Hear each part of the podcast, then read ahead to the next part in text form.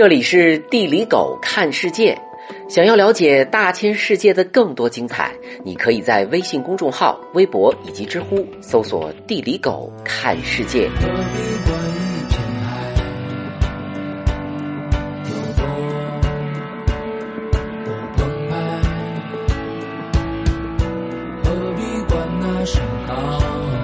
和灰头土脸骑行国道三幺八一样。姑娘们能在西藏某个湖边裹着花布披肩凹个造型，就觉得自己仙风道骨，跟路边柴火大妈不是一类人。不仅在文艺青年界，在整个自然界，西藏都拥有只有遥远的南北极所能比拟的牛逼闪闪。青藏高原是世界上最年轻的高原，一只十足的小鲜肉。三百万年前，可能人类已经出现。由于印度板块和欧亚板块的碰撞挤压，西藏才露出海面。可在之后的几百万年，却以迅雷不及掩耳之势，急剧长成了平均海拔四千米的大块头。湖泊在西藏人民心中占有神圣的地位，每一个湖泊都有一个动人的传说。不过，狗生平最瞧不起传说了，扯淡扯的一点技术含量都没有。西藏一共有一千五百多个湖泊，大部分集中在藏北高原，面积占中国湖泊面积的三分之一。藏语里的“错”就是湖泊的意思，满眼都是错错错。湖泊种类有很多，藏北高原这种星罗棋布的湖泊群是一种典型的构造湖。构造湖是由于剧烈地壳运动所形成的断层凹陷。凹陷积水而形成的湖泊，构造湖一般以串珠状的湖群形式出现，比如阿尔卑斯山湖群。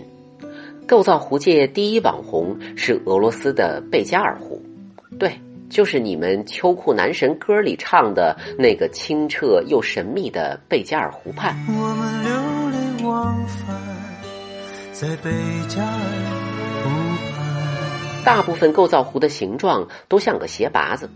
没错，这就是构造湖的第二个特点——狭长。哇！因为湖水聚集在断裂谷，大部分构造湖都很长。西藏班公错长宽比达到四十点八。狭长的羊卓雍措是西藏三大圣湖之一。沿着狭长湖边公路开了一个小时的车，狗看到最后彻底审美疲劳了，心想这还有完没完？下次再看到狭长湖泊，请高度怀疑是构造湖。如果你要说 Who cares，那狗只好闭嘴了。纳木错是西藏最大的湖，海拔四千七百米，也是世界上海拔最高的湖泊。纳木错最大水深三十五米。构造湖的第三个特点就是湖水很深，贝加尔湖水深一千六百米。如果狗告诉你太湖最大水深只有三米，是不是有太湖你也配叫湖的感觉？在藏族同胞心中，纳木错是天湖，信徒们不远万里来到这里转湖朝圣，沿湖徒步三千多公里，大概需要两周时间。长期过着跟钱比信仰算个毛的生活，看到这一幕，狗都觉得有点动容。和文艺青年们有了和谐的共鸣，豪气冲天的高山流水一言难尽。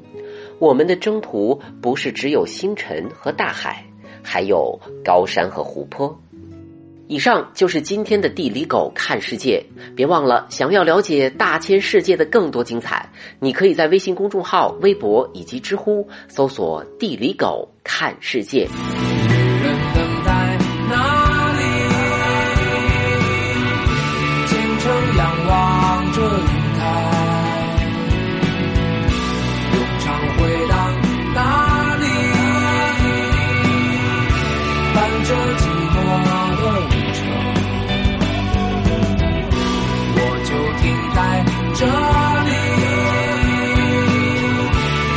山雪山。